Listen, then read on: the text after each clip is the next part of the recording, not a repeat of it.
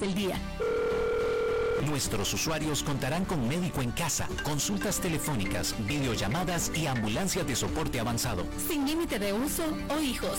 Descarga el app Evita Asistencias gratis y adquirir tu asistencia médica desde 4.000 colones por persona. Disponible para Android y iOS. evitcr.com. Aplican términos y condiciones. Desde los verdes bosques de nuestra montaña nos llega agua Cerros de la Riva, agua fresca de manantial que te permitirá vivir en equilibrio, proteger tu salud y la de tu familia, libre de sustancias químicas, envasada sin alterar su naturaleza a 2.000 metros de altura. Agua Cerros de la Riva, naturalmente neutral. Búscanos como cerrosdelarriba.gmail.com. Llámanos al 8374 3229. Cerros de la Riva, Live Spring Water. Transcomer, puesto de bolsa de comercio, presenta a las 5 con Alberto Padilla.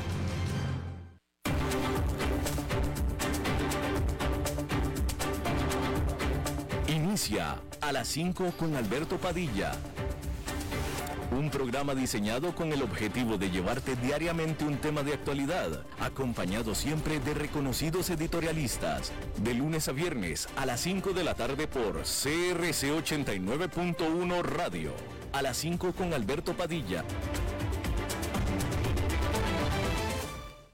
Hola, ¿qué tal? Saludos, bienvenidos. Muchas gracias por estarnos acompañando. Gracias por estar ahí. Yo soy Alberto Padilla y le mando cálidos saludos desde la señal y las instalaciones de CRC 89.1 Radio en San José, Costa Rica, desde donde estamos transmitiendo a todo el mundo de habla hispana en Estados Unidos a través de Americano Media, XM o Sirius XM Radio, canal 153. En el resto del mundo hispano estamos disponibles en el canal de YouTube de este programa, así como también en la página de Facebook. Estamos en Facebook Live en este momento en la página de Facebook de este programa. Estamos disponibles también en podcast, en las diferentes principales plataformas como Apple Podcast, Google Podcast, por supuesto, Spotify y otras cinco importantes plataformas más.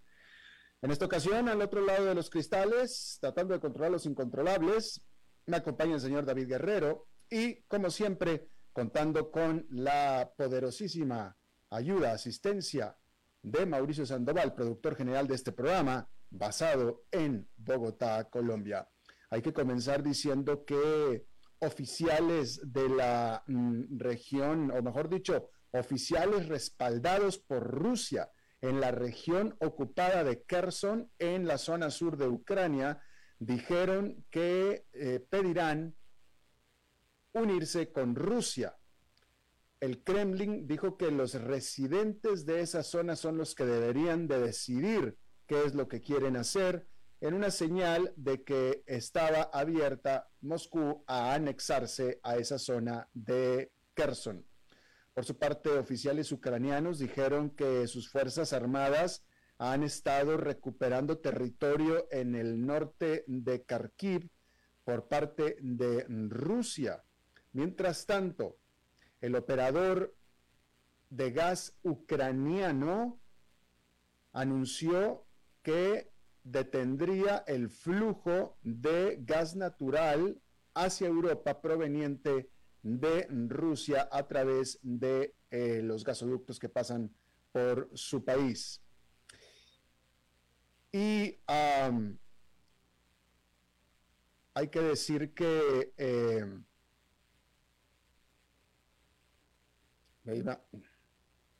se me, bueno, le estaba diciendo que eh, la Gran Bretaña, la Gran Bretaña firmó un acuerdo de cooperación con Finlandia, este país, Finlandia, que colinda, tiene frontera con Rusia, la Gran Bretaña eh, eh, hizo un pacto de paz con Finlandia en el sentido de que si alguna, quien sea, ataca a Finlandia, la Gran Bretaña intervendrá, ayudará a Finlandia militarmente y está discutiendo un pacto similar con Suecia que colinda con Finlandia. Todo esto mientras ambos países, Finlandia y Suecia, están determinando pedir su anexión o su alianza con la OTAN. Pero aparte de la OTAN, del cual Gran Bretaña es miembro, se firmaron estos pactos de cooperación militar o de defensa militar en caso de que quien sea ataque a Finlandia, la Gran Bretaña ayudará a defenderse. Está discutiendo lo, mismo con Suecia, con Suecia y estos mismos países están eh, discutiendo su anexión a la OTAN que darán su definición al respecto oficial al final de esta misma semana. Muy cerca de ahí, las autoridades alemanas discretamente se están preparando para cualquier interrupción repentina en el suministro de gas ruso, con un paquete de emergencia que podría incluir tomar el control de empresas críticas, según dijeron a la agencia de noticias Reuters tres personas familiarizadas con este asunto. Los preparativos, liderados por el Ministerio de Asuntos Económicos de Alemania, muestran el elevado estado de alerta sobre el suministro del gas que está impulsando la mayor economía de Europa y que es fundamental para la producción de acero, plásticos y automóviles. Y es que el gas ruso representó el 55% de las importaciones de Alemania el año pasado y Berlín ha estado bajo presión para romper esta relación comercial que, según los críticos, está ayudando a financiar la invasión de Rusia a Ucrania. Alemania ha, hecho, ha dicho que quiere desconectarse de los suministros rusos, pero aún espera depender en gran medida del gas de Moscú hasta al menos mediados del 2024. El principal temor por ahora es que Rusia pueda cortar los flujos de gas unilateralmente y quieren poder hacer frente si lo hace. Si bien existe un marco amplio y el gobierno está decidido a ayudar, ahora se están discutiendo los detalles de cómo se ejecutaría el plan de acción, dijeron los funcionarios. El gobierno respaldaría la concesión de más préstamos y garantías para apuntalar las empresas energéticas, ayudándolas a hacer frente a los precios en alza y podría tomar bajo su protección a empresas críticas como las refinerías, dijeron estos tres funcionarios. Alemania también está examinando cómo reaccionaría el gas en caso de emergencia. Su regulador está considerando si dar prioridad a la industria sobre los hogares, lo que sería una reversión de la política actual donde las empresas serían cortadas del suministro de gas primero o antes que los hogares. Las discusiones se desarrollan en el contexto de la guerra en Ucrania y un enfrentamiento cada vez más tenso entre Moscú y Bruselas, que ha respaldado duras sanciones para aislar a Rusia. El mes pasado, Rusia detuvo las exportaciones de gas a Polonia y Bulgaria después de que estos se negaran a pagar en rublos, pero el Kremlin rechazó las acusaciones de la Comisión Europea de que Moscú está utilizando los suministros de gas natural como chantaje, a pesar de que Rusia le cortó el suministro a Polonia y a Bulgaria, el, el Kremlin ha dicho repetidamente que Rusia es un proveedor de energía fiable, es decir, confiable. Bueno, confiable en que va a cortar el gas si no le pagan de la manera que él quiere. Eso es lo único que se puede confiar como, en Rusia como suministro o como proveedor de gas. Bueno, y cambiando de tema, hay que decir que la nota económica del día, la inflación en los Estados Unidos parece y puede haberse alcanzado ya a su punto máximo por fin, finalmente. El gobierno reveló dos noticias para los economistas, es una buena y una mala. La mala noticia fue que la inflación en abril fue más alta que la que se esperaba, pero la buena fue que fue menos que la registrada en marzo.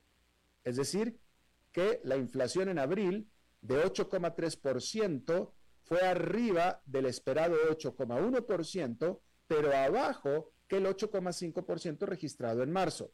Lo que pasa que los economistas esperaban que cayera aún más. Sin embargo, no esperemos que los inversionistas empiecen a celebrar todavía. En este nivel, en el que está, en el que quedó, la inflación sigue en máximos de 40 años. La inflación comenzó a aumentar considerablemente la primavera pasada lo que significa que las comparaciones año tras año pueden parecer un poco menos sorprendentes. Sin embargo, la dinámica subyacente que hace subir los precios sigue arraigada. ING o ING dijo al respecto a sus clientes que en ausencia de mejoras importantes en las cadenas de suministros y las tensiones geopolíticas, el descenso al objetivo de inflación del 2%, que es el oficial, será muy lento y es posible que no se logre hasta fines del 2023. ING citó a la última encuesta de la Federación Nacional de Empresas Independientes, publicada a principios de esta semana, que encontró que un 70% neto de las empresas aumentaron los precios en los últimos tres meses. Eso está un poco por debajo de la encuesta anterior, pero sigue siendo la segunda lectura más alta registrada. Lo más importante es que incluso si la inflación deja de subir cada mes, la Fed tiene mucho trabajo por hacer y se espera que continúe aumentando agresivamente las tasas de interés. Esa es una receta para que los mercados permanezcan turbulentos en el corto plazo. El presidente Joe Biden dijo en un discurso el martes que combatir la inflación es su principal prioridad nacional y reconoció que las familias de todo Estados Unidos están sufriendo. Están frustrados, no los culpo, realmente no los culpo, dijo Biden. Y efectivamente, como era de esperarse, los mercados reaccionaron con franca depresión. Hubo fuertes caídas de nuevo allá en Nueva York, donde el índice industrial Dow Jones cayó 1,02%.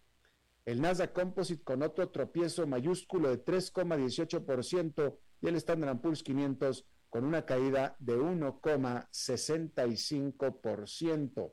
Hay que decir que las acciones de trabajo desde la casa están siendo tiradas a la basura. Todos recordamos aún los primeros días de la pandemia, cuando millones de nosotros comenzamos a hacer nuestro trabajo desde casa por primera vez las juntas de trabajo y hasta tomar un trago vía videoconferencia se hizo una característica de la vida diaria. Las membresías del gimnasio se cambiaron por bicicletas estáticas en casa y el salón de clase se convirtió en la recámara de los niños o viceversa. Ahora que se han revertido los confinamientos en Estados Unidos y en Europa, la gente está harta de pasar tanto tiempo en casa y con ello empresas como Peloton, Zoom Video y DocuSign están pagando el precio, están devolviendo todo lo que tomaron. Las acciones de Peloton cayeron casi un 9% el martes después de que la compañía dijera que perdió 757 millones de dólares en el último trimestre. Y es que las ventas cayeron un 15% anual. Y se está quedando sin dinero de manera muy rápida. Peloton dijo que le quedan solamente 879 millones de dólares en efectivo en el banco al final de su trimestre más reciente. Y para mantener las luces encendidas, se está endeudando fuertemente con bancos como JP Morgan Chase y Goldman Sachs. El director ejecutivo, Barry McCarthy, quien en febrero asumió el puesto principal del fundador Joe Foley, reconoció en una carta a los accionistas que Peloton está poco capitalizado para un negocio de nuestra escala.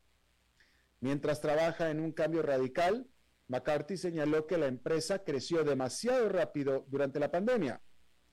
Peloton ahora tiene demasiado inventario para los niveles actuales de demanda, entre otros problemas más relacionados todos con una rápida expansión.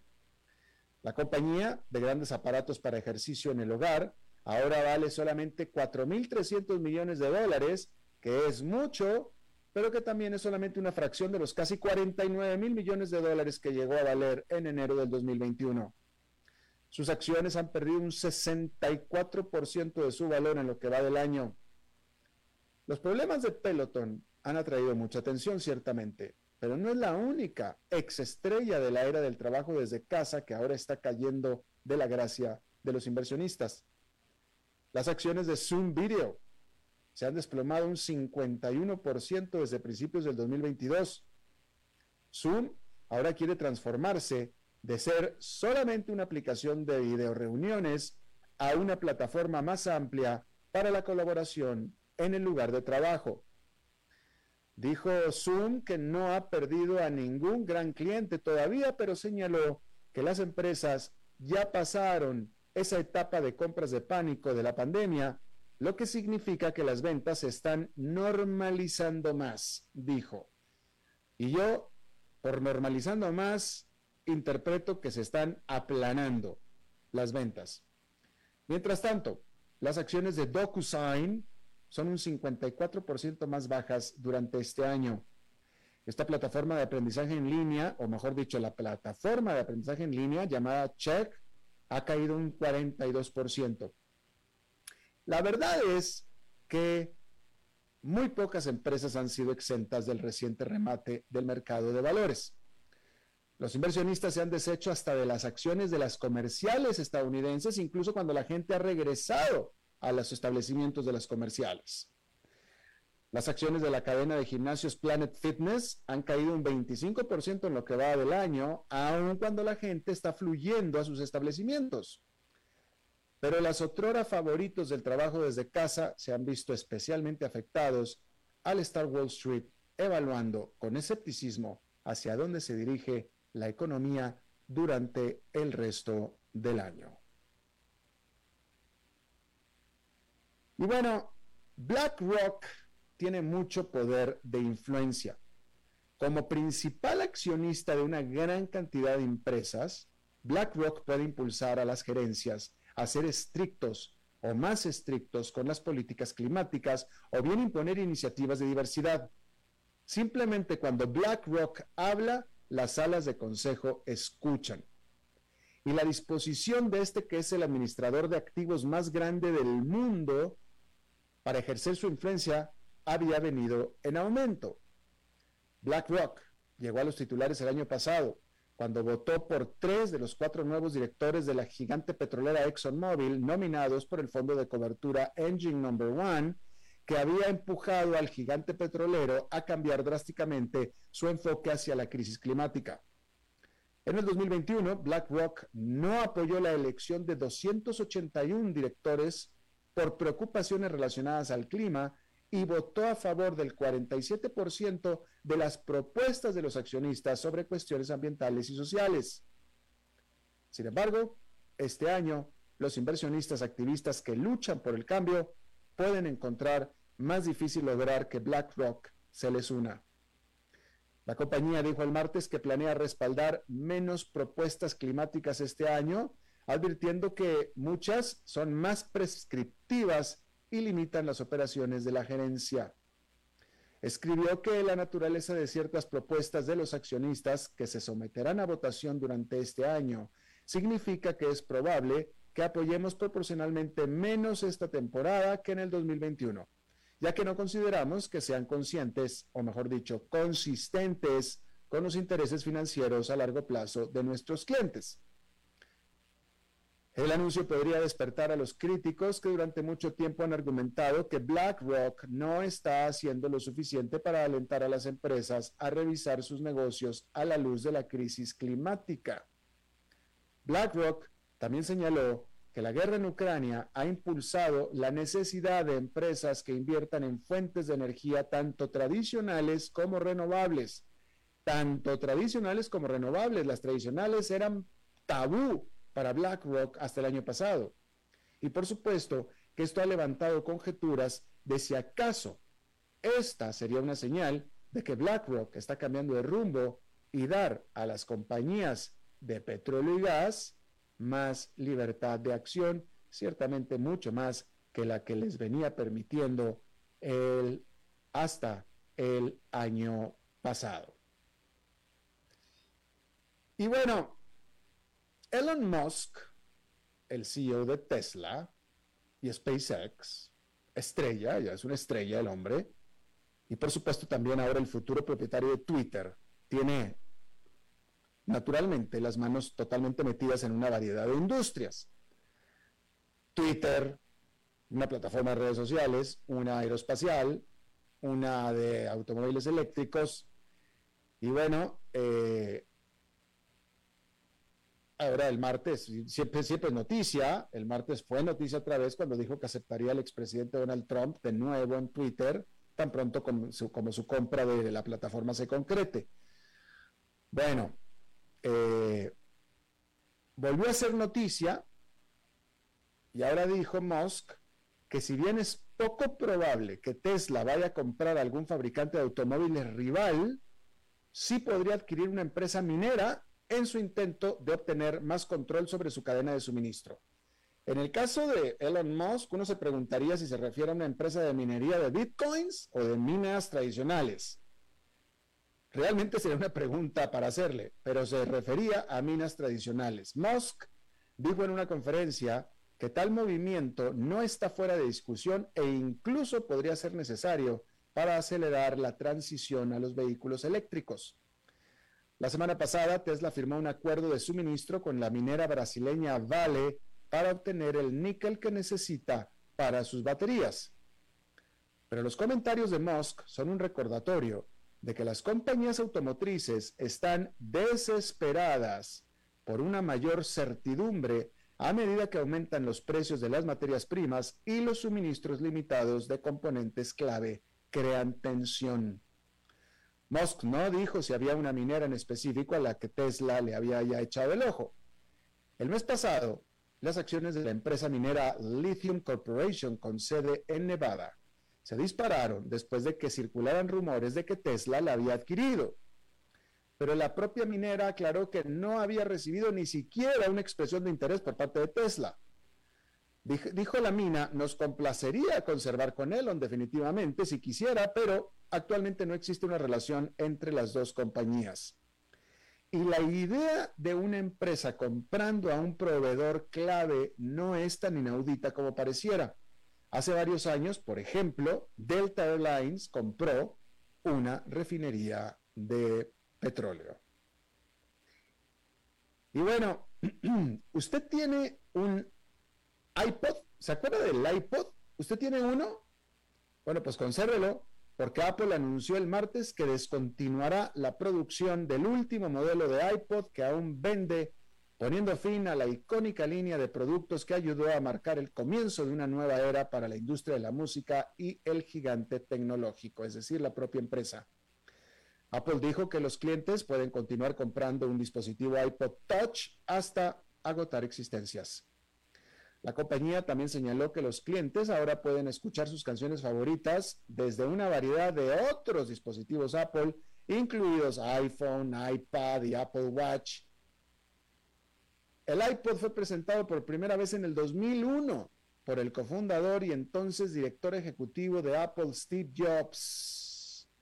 Y el iPod ayudó a impulsar el tremendo éxito de Apple con los dispositivos portátiles. Ese fue el primero. El iPod atrajo a los clientes con su característica rueda de desplazamiento y la promesa inicial de almacenar hasta mil canciones con calidad de CD en un dispositivo que cabe en el bolsillo. A mediados del 2007 se habían vendido ya más de 100 millones de dispositivos iPod y ese mismo año fue cuando Apple presentó el iPhone, que en muchos sentidos era el heredero espiritual del iPod Touch. Se trataba de un iPod con capacidad telefónica, literalmente. El teléfono inteligente, y con capacidad de tomar fotografías también. El teléfono inteligente y otros dispositivos de Apple que le siguieron eventualmente hicieron que el iPod se sintiera como una reliquia del pasado mucho antes de que fuera descontinuado ya oficialmente. Y bueno, cambiando de tema, fíjese esta nota, porque un fake news, literalmente un fake news, le hizo perder a Alibaba, la gente de Alibaba, 26 mil millones de dólares en valor. Y resulta que para el fundador de Alibaba, el magnate tecnológico chino Jack Ma, la libertad tiene este precio de 26 mil millones de dólares. Y le explico. Alibaba, este gigante chino del comercio electrónico, cofundado por Jack Ma, vio caer el martes hasta un 9,4% sus acciones que cotizan en Hong Kong, después de que los medios estatales chinos informaran que una persona de apellido Ma en la ciudad de Hangzhou, donde tiene su sede Alibaba, había sido detenida por motivos de seguridad nacional. Según la cadena estatal de televisión CCTV de China, el sospechoso fue puesto, fue puesto bajo medidas obligatorias el 25 de abril bajo sospecha de connivencia con fuerzas hostiles contra China en el extranjero para incitar a la secesión e incitar la subversión del poder estatal. Este informe de una sola oración, que fue recogido rápidamente por otros medios de comunicación estatales y alertado a través de las plataformas de noticias chinas, provocó ventas de pánico en Hong Kong de acciones de Alibaba en minutos porque hasta de lo que se le acusaba describía a Jack Ma, básicamente. En medio de esta locura, Hu Xinjing, que es el ex editor en jefe del tabloide nacionalista estatal Global Times, se apresuró a aclarar en el Weibo de China, que es similar a Twitter, que la persona que arrestaron era alguien con un apellido similar al de Ma, pero que no era Jack Ma. Se trataba en realidad de un individuo que trabajó como director de, la de investigación y desarrollo de hardware de una empresa de IT o tecnologías de la información. La aclaración llevó a una recuperación de las acciones de Alibaba. Sin embargo, la reacción de montaña rusa del mercado es la más reciente señal de cuán asustadizos permanecen todavía los inversionistas ante el asedio al sector tecnológico de China que ha sido blanco de la represión regulatoria de mano dura del gobierno chino desde fines del 2020. Y en su, inicio fue particularmente pesado y mano dura sobre Alibaba de Jack Ma. Y a pesar de las recientes señales del gobierno chino de que estaría revirtiendo aquella campaña debido al impacto económico, como informó por primera vez el Wall Street Journal, el revuelo, este revuelo del mercado del martes indica, sin lugar a dudas, que la confianza de los inversionistas sigue siendo muy inestable. Básicamente, no confían en el gobierno de China. Vamos a una pausa y regresamos con nuestra entrevista de hoy. con Alberto Padilla por CRC 89.1 Radio. ¿Sabía usted que Transcomer es el puesto de bolsa de comercio más grande de Costa Rica, con 19 años en el mercado y miles de clientes? Cuentan con asesores y corredores expertos que saben de lo que hablan y ofrecen productos de inversión seguros y modernos, hechos a la medida. Pero sobre todo, al invertir en Transcomer, usted invierte en la única bolsa vigilada por el Banco Central. Y en un mundo sobrecargado de información, usted debe de estar con los mejores. Transcomer, puesto de bolsa de comercio. Construyamos juntos su futuro. Somos expertos en eso. Desde los verdes bosques de nuestra montaña nos llega agua cerros de la riva, agua fresca de manantial que te permitirá vivir en equilibrio, proteger tu salud y la de tu familia, libre de sustancias químicas, envasada sin alterar su naturaleza a 2.000 metros de altura. Agua cerros de la riva, naturalmente neutral. Búscanos como cerrosdelarriba.gmail.com Llámanos al 8374 3229. Cerros de la Riva, Live Spring Water.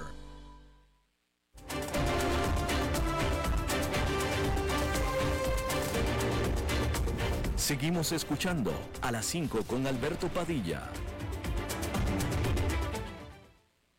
Bueno, muchísimas gracias por continuar con nosotros. Como hemos estado siguiendo el curso de los mercados en todo este año, eh, eh, este es un eh, momento difícil para ser inversionista en acciones y en instrumentos considerados de riesgo. Sí, las acciones han caído de manera muy, muy importante, pero hay un valor en particular que ha caído de manera particular y es el Bitcoin.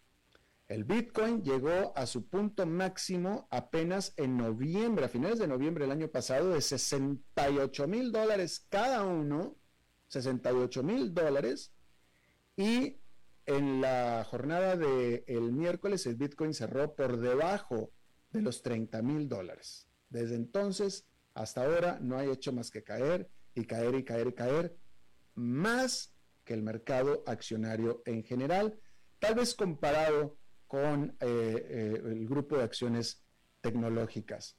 Eh, pero la noticia acá, a mí no me sorprende en lo personal que el Bitcoin esté cayendo tanto, a mí en lo personal, pero hay un grupo muy importante de, de gente que apoya el Bitcoin que juraban y perjuraban que el Bitcoin iba a perdurar, iba a conservar su valor cuando llegaran tiempos difíciles, puesto que iba a ser tan valorado literalmente como el oro.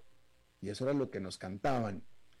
Eh, y bueno, pues todavía no es así, a menos de que vaya a dar un listerón para arriba, ¿no? Vamos a platicar de esto con Mauricio Castillo Rodríguez, él es CEO eh, de Bit Capital, que es eh, una academia financiera, dice que es la primera academia financiera de Latinoamérica, y él es también analista financiero, seguidor de los mercados, trader también, más de una década de experiencia. Mauricio, gracias por estar con nosotros. Muchas gracias Alberto por esta invitación y sobre todo por brindar conocimiento y educación a las personas eh, sobre estos temas tan importantes. Gracias a ti por educar financieramente a la gente. Oye Mauricio, dime una cosa y sé sincero, ¿tú eras de los que pensabas que el Bitcoin iba a ser eh, equiparable al oro, la versión digital del oro? Siento que tiene mucho campo por recorrer para lograr equipararse al oro. Esta caída estaba muy prevista para los analistas financieros porque hay una vieja frase que tenemos que recordar. Todo lo que sube tiene que caer y todo lo que baja tiene que subir. Práctico, sencillo, pero estábamos en una burbuja que se veía venir, donde subía y subía y subía hasta llegar a un tope y tenía que caer. Y te digo algo, Alberto, para nosotros los analistas financieros seguimos pensando que Bitcoin tiene que seguir cayendo y no ha tocado su tope todavía. Entonces, nunca, nunca fuiste de los que apoyaba al Bitcoin en el sentido tanto así como para decir el Bitcoin jamás va a caer. No, no, no, no, no decía que se iba, escuchaba rumores, sobre todo en Latinoamérica, que iba a 100 mil dólares, que íbamos a los 200, al millón de dólares. Que podía ser, ¿eh? Que podía ser. Y puede ser. Pero solo te, digo una cosa, Alberto. Entre más personas digan que va a suceder algo, el mercado se, se, comporta completamente distinto al parecer de ese FOMO que se, se, fomenta sobre algún tema en particular. Y sobre todo, te lo digo eh, viendo análisis técnicos, indicadores, y pues con estos años de experiencia que llevamos trabajando en las criptomonedas, eh, hay indicadores que nos, nos generalizan que debe ir a buscar los 20 mil o quizás los 13 mil dólares. El Bitcoin. El Bitcoin. ¿Con qué fundamento, este, qué, fundamento, qué, determinante puede tener un analista para darle un valor al Bitcoin si no hay nada que lo respalde? O sea, ¿cómo, cómo es posible que pueda uno asignarle un valor de 20 mil? Obviamente ya ni siquiera 60 mil como llegó a valer.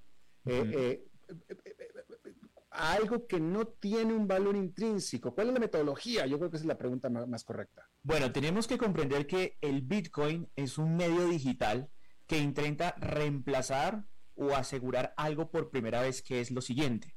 Primero que todo, un valor de seguridad, un valor que es respaldado por una comunidad y sobre todo que necesita tener una utilidad.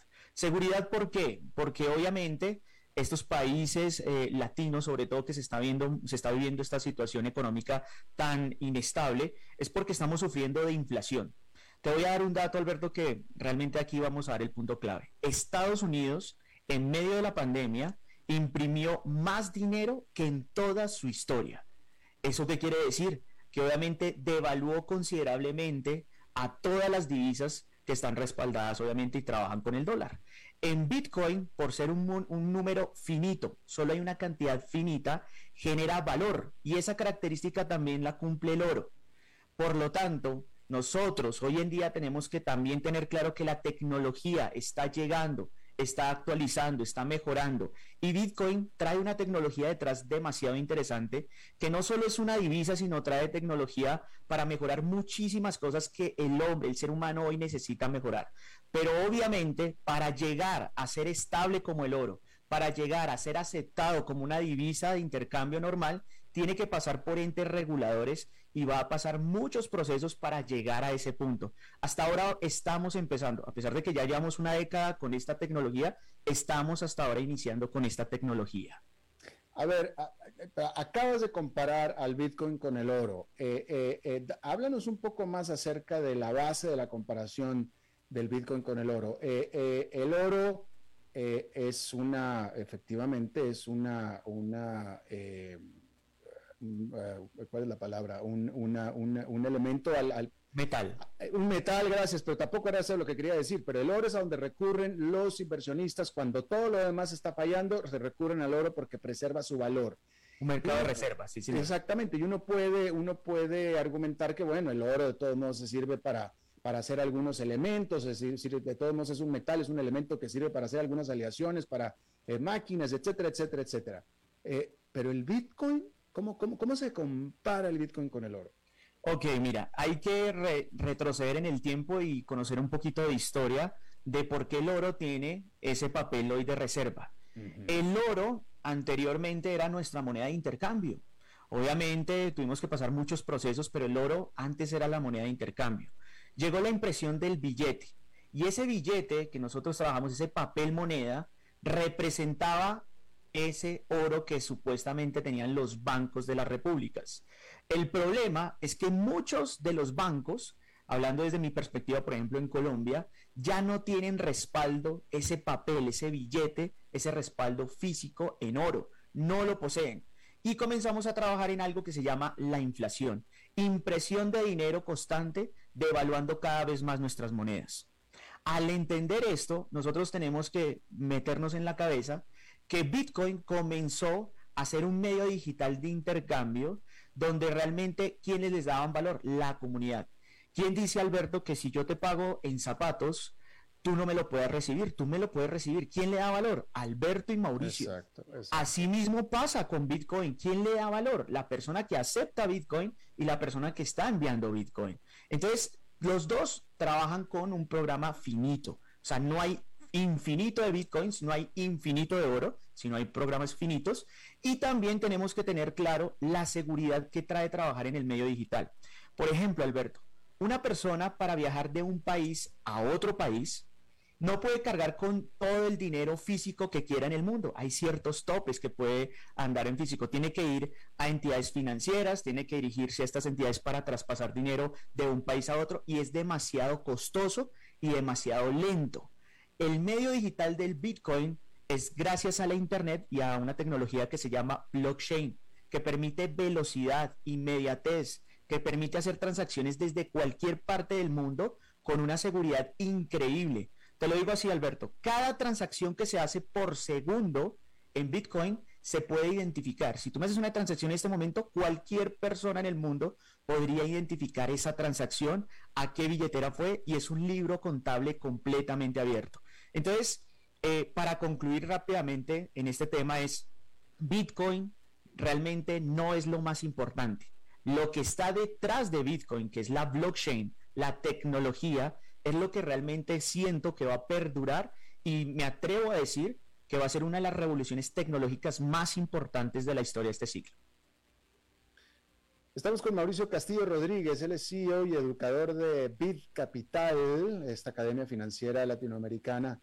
Eh, eh, ah, ¿Cómo eh, hablabas? Bueno, a ver, espérame, espérame. Entonces, ¿puede subsistir, pues este argumento del blockchain ya lo había escuchado antes y creo que tiene algo de sentido. ¿Puede subsistir el blockchain y adiós Bitcoin, el Bitcoin desaparecer? Y lo con lo que nos quedamos y lo mejor de eso es el blockchain.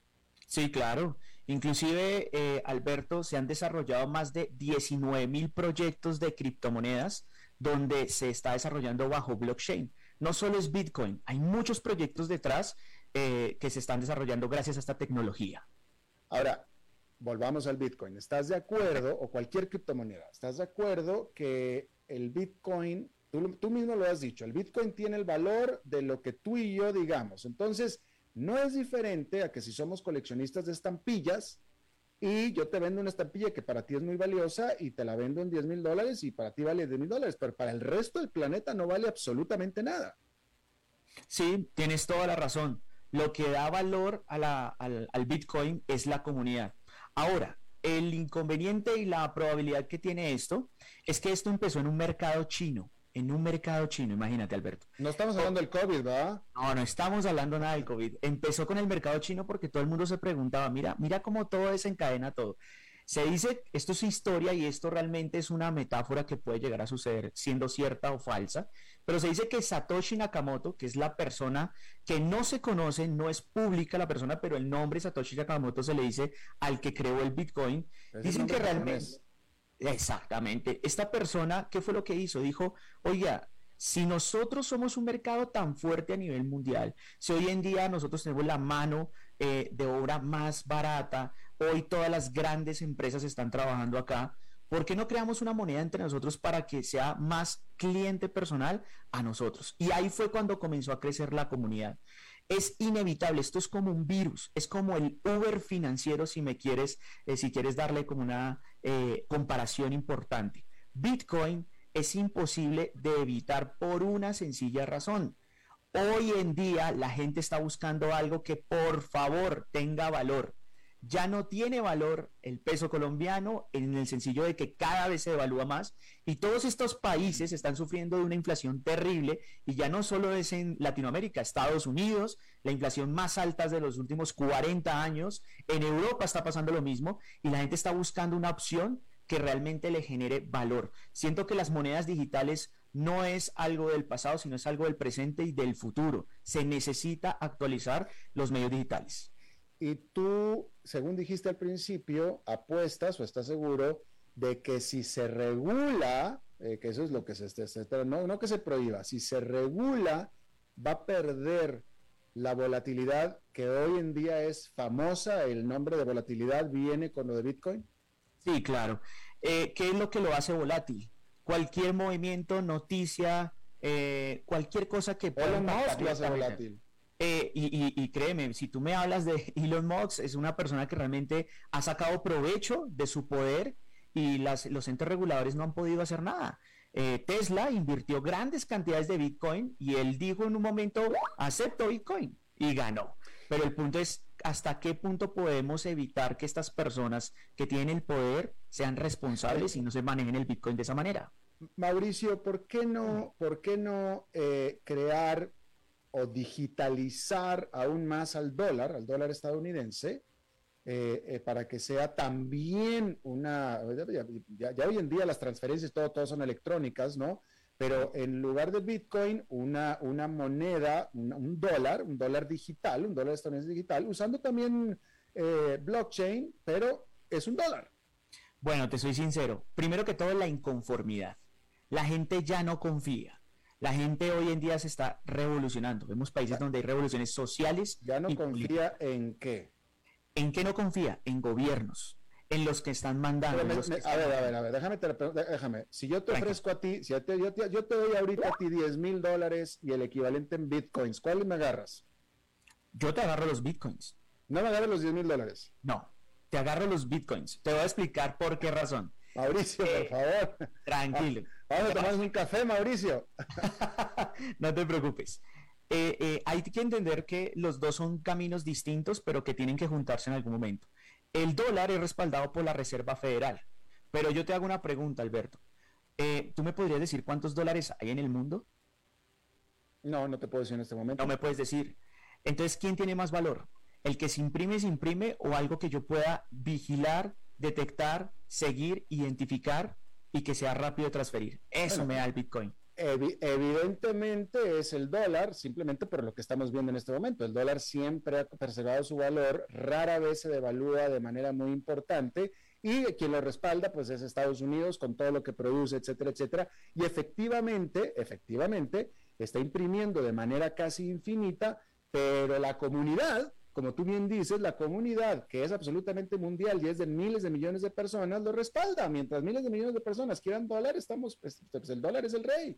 No, y tienes toda la razón, pero vuelvo y te lo digo, esto, esto es como eh, el pasado, tratar de evitar que entre la tecnología eh, o el paso siguiente. Mira, es así de sencillo. ¿Qué está pasando con, con comparación con Airbnb? Una compañía que acabó con un círculo de hotelería y turismo que no, pues si ya existen los hoteles, ya, ya existe algo como, ¿para qué hacer eso? Pero Airbnb proporcionó esa tecnología que hace permitir al usuario llegar rápidamente, más rápido, más práctico, más efectivo y más seguro. ¿Qué pasó con Uber? ¿Y qué ha venido pasando con todas las tecnologías? Se están volviendo disruptivas y el Bitcoin es una disrupción a ese sistema financiero tradicional que necesita ser actualizado. ¿Hasta dónde va a llegar en el momento en que si el virus de la inflación está atacando tan fuerte todos los países latinos, ¿qué va a pasar cuando llegue un gran colapso como el que está sucediendo hoy debido a la inflación con Estados Unidos? Estados Unidos no depende eh, exclusivamente de su dólar, sino depende de esa inflación que ellos mismos han proporcionado y que es una enfermedad que va a deteriorar el dólar cada vez más. Se necesita una solución, Alberto. Bueno, Mauricio, desafortunadamente se me acabó el tiempo, pero muy interesante la charla, eh, eh, buenos argumentos, definitivamente. Este, jamás te voy a entregar un dólar por un Bitcoin, nunca, nunca. Y creo que estoy en la razón mientras el Bitcoin siga cayendo hasta los 20 mil. Cuando llegue a los 20 mil, platicamos. ¿Qué te parece? Claro que sí. Aquí estamos para ayudarte a apoyar. Perfecto. Mauricio Castillo Rodríguez, CEO y educador de Bit Capital, que es la primera academia financiera de Latinoamérica. Te agradezco mucho que hayas charlado con nosotros. Mil gracias a ti. Vamos a hacer una pausa y regresamos con más.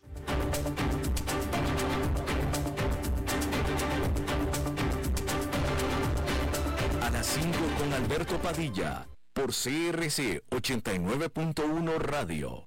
¿Sabía usted que Transcomer es el puesto de bolsa de comercio más grande de Costa Rica, con 19 años en el mercado y miles de clientes? Cuentan con asesores y corredores expertos que saben de lo que hablan y ofrecen productos de inversión seguros y modernos, hechos a la medida. Pero sobre todo, al invertir en Transcomer, usted invierte en la única bolsa vigilada por el Banco Central. Y en un mundo sobrecargado de información, usted debe de estar con los mejores. Transcomer, puesto de bolsa de comercio. Construyamos juntos su futuro. Somos expertos en eso. Desde los verdes bosques de nuestra montaña nos llega agua cerros de la riva, agua fresca de manantial que te permitirá vivir en equilibrio, proteger tu salud y la de tu familia, libre de sustancias químicas, envasada sin alterar su naturaleza a 2000 metros de altura. Agua cerros de la riva, naturalmente neutral. Búscanos como cerrosdelarriba@gmail.com. Llámanos al 8374 3229. Cerros de la Riva, Live Spring Water.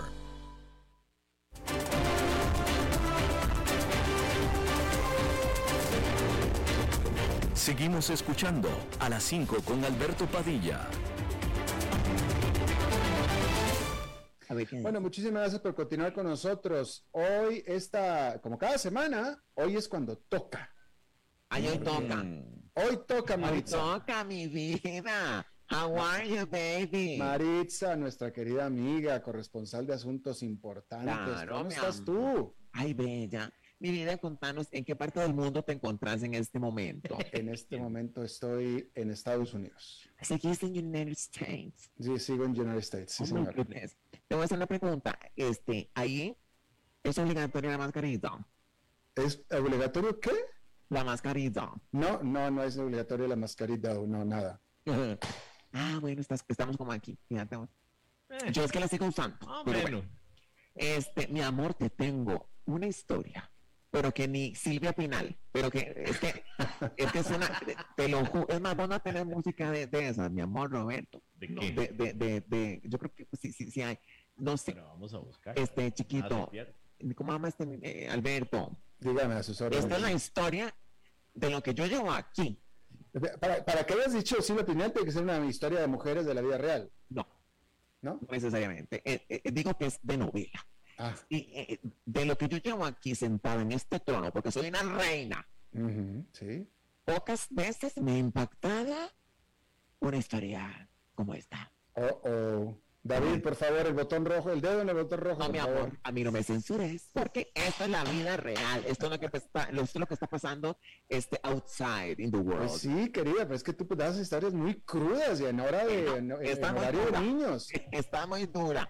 Te voy a decir, mi amor, este, igual, te invito a que la busques y la googlees porque esto no es invención de nadie, esto existe. David, el dedo en el botón rojo. Ok.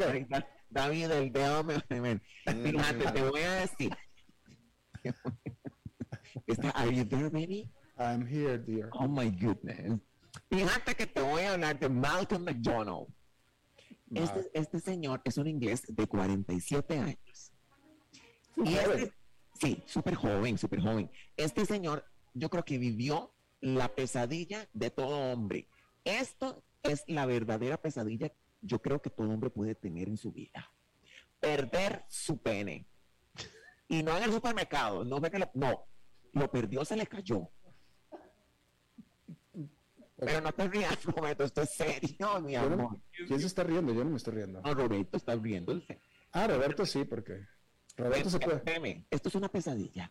Fíjate que este señor, él es mecánico, este, Malcolm, y, fíjate que él, mi chiquito, le dio una infección terrible. No, ahí sí ya no sé a, este, a qué viene el asunto, pero esta, esta infección que él le dio, le empezó en los dedos, en los pies, se le volvían negros y le agarró el pene. ¿Y se le hizo de negro? Parcial, el del WhatsApp era negro como el futuro mío. Alberto Padilla. Bueno, pues se, le cayó de podrido, se le pudrió. Ay, Alberto, yo no me puedo reír de esto. Fíjate que este señor, este señor, padre de familia, él dijo, Jesucristo, me muero. Se fue al médico y le dijeron, vea papacito, usted tiene una infección en el perineo. Él no tenía idea de que esto le iba a pasar. Se le puso negro, tan negro como la noche. Y fíjate que pasó lo inevitable. Un día se levantó al baño y cuando vio, hizo ¡plum! Se le cayó el pene. Se sacudió muy duro. Ay, ay, por favor. ¿Qué es? Eh, Ay, es un barbaján, este es un barbaján. o sea, eh, eh, eso fue cortesía de Mario, ¿eh? Se llama Mario. Espérate un momento. Alberto, insisto, los reto a que busquen esto, no me lo estoy inventando. Se le cayó el pene, pero los testículos ahí estaban. Ay, Dios estoicos. juntos. Espero que no vayas a compartir una fotografía. Fuertes y unidos. No, no, no, no, no tengo foto de eso. Él fue al hospital, obviamente, soplado. Y le dijeron, vea, papito. Es que uno cree que esto, esto parece chiste, Alberto, pero no. Y le dijeron, vea, lo mejor que usted puede hacer es este, enrollar la parte, el, el, chunquito que le queda. Como una Esa parte ya la estás inventando, Mario. Te lo juro que no. Lo reto que lo busque. No, es en serio. Se llama Malcolm McDonald, buscarlo. No, bueno, eh, es que, es que esto, estamos empezando apenas. Este chiquillo entró una... Ah, apenas estamos empezando. No, es que no hemos llegado al meollo. Este chiquillo, este niño entró una, en una depresión. Y, por supuesto, con toda razón, sin un pene, entró en una depresión tan grande. Y la familia empezó a ver cómo le ayudaba. Dieron con un doctor en Londres. Y esto parece redactado por mí, pero no lo estoy inventando. Imagínate que eh, eh, este, eh, este señor se llama, el, el profesor universitario se llama David Rolfe. Es el médico conocido como el maestro del pene. ¿El maestro pene? El maestro del pene. El maestro del pene. Él es el maestro. Un saludo especial a don Roberto Alfaro. Este, ¿qué más? ¿Pero qué? ¿Lo, echó en la red? Sí, sí, ya. Este señor este, lo contactó y le dijo, yo le voy a ayudar a usted. Hicieron una cita y le explicó este señor que había la posibilidad de hacer, veme qué interesante, da risa, pero en la tecnología. Le hicieron un injerto Alberto Padilla en el brazo y le pusieron el pene, se lo injertaron en el brazo. Lo llevó ahí dos años para que los tejidos y la... Para que bombeara. Alberto, este chiquillo tuvo el pene ahí dos años mientras, agarraba fuerza. Y, claro, él iba muerto de risa, pues imagínate qué fácil orinar, sacaba el brazo por, por, por, por la ventana y aquella miada. Y se agarraba. Ay, no se llama Cuéntanos el final porque ya te queda un minuto. Ay, no, pero es que esto es la mejor historia que yo he tenido. No pues cuenta, el final. Y fíjate vos, mira los pulsos que se echaba. Alberto, tuvo dos años, tuvo dos años injertado su pene en el brazo. Y fíjate que Dios es grande. El divino, el divino niño también le devolvieron el pene, ojo, de 15 centímetros. Ah, encima, encima, tenemos medidas también. Aquí lo tenga. Se lo devolvieron a, a- a donde tiene que ser, eh, a su lugar feliz. Él, es, él imagínate que estaba tan agradecido con el doctor que después te cuento qué hizo, porque él dijo, yo le debo la vida a usted. Esto te lo tengo que resumir porque me estás echando. Pero vos no te imaginas las aventuras de este señor durante dos años con el pene en el brazo. Miras en el súper. Ahí, ahí, y fíjate que alguien daba la bolsa. Ah. Eh, no, bueno, o sea, bueno, no, no, este, Bueno, Ya. pero cierto, alguien daba la bolsa. Alberto, ese señor es que tiene sus, tiene sus ventajas. Imagínate que en la noche nada más se despertaba a la par de las. Marita, no se te entiende nada si te sigues riendo. Sí, sí. Era muy conveniente. Maritza, te estás, te estás riendo de la tragedia no. ajena. No, Alberto, si a vos te pasara que cancelo, cancelo en el nombre de Jesús. Pero si a vos te, te dijeran, bueno, tenemos que injertarte tu miembro en alguna parte del cuerpo mientras se regenera, ¿dónde te lo harías? Pues en la entrepierna. ¿Dónde? No, pero en otro lado. No, pues, pues, Al ladito. al ladito, pues sí, No, no, no, tiene que ser a- no, eh, en el cuello. En el cuello. No, En la, en la nariz. No, porque te dirían, te dirían, te dirían cara de... no, no, no, no, no, no. Bueno, Maritza, pero, pero decime si la ciencia no es hermosa. Decímelo. bueno, pues sí, pero, pero acá cada manifiesto, digo, es, es que obviamente esto, esto pareciera que es un caso de una enfermedad venérea no tratada y ahí está la importancia de, de, de, de- de cuidarse, de tomar precauciones, ¿verdad? Bueno, eh, este, Bueno. este, bueno, pues sí, pues, este, decía que era una Sí, infección. porque que se te, caiga un, que se te- que se te caiga un diente está mal, pero que se te Pero que caiga se te caiga el pene. Mi amor, despenado, imagínate. imagínate. Claro. Bueno, Al- Maritza, gracias por tu reporte. A Betita, pero yo no te veo como muy convencida, mi. Nada. No, bueno, no, pues Lo es- buscaste para que veas que es cierto. nadie te acusará de, de- de no tener historias provocativas, definitivamente. No, y sobre todo ciertas. También es cierto, ¿no? Que no Totalmente. existe el, el- el maestro el pene, está en Londres. Dios mío. Ok, gracias, Maritza. Mi amor, que a vos no, que, que- que- que la sangre del niño te cubra, que Dios guarde te pase eso. Y si no me Muchas gracias. regalaste, Bueno, ya, Maritza. Una bolsita así. Chao, chao, Maritza. Bueno, ya. Gracias. Es que, Bien, bueno, ahí está. Eso es todo lo que tenemos por este que Muchísimas Maritza, gracias ¿en por no habernos acompañado. Eh, espero que termine no, pero con que Antón y nosotros nos reencontramos en Maritza, 23 Entonces, fíjate, horas. cuando le se frotaba. A las 5 con Alberto Padilla fue traído a ustedes por Transcomer, puesto de bolsa de comercio. Construyamos juntos su futuro. Somos expertos en eso.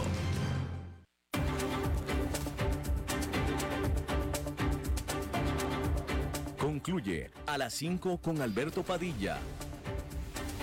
Un programa diseñado con el objetivo de llevarte diariamente un tema de actualidad, acompañado siempre de reconocidos editorialistas, de lunes a viernes a las 5 de la tarde por CRC 89.1 Radio. A las 5 con Alberto Padilla.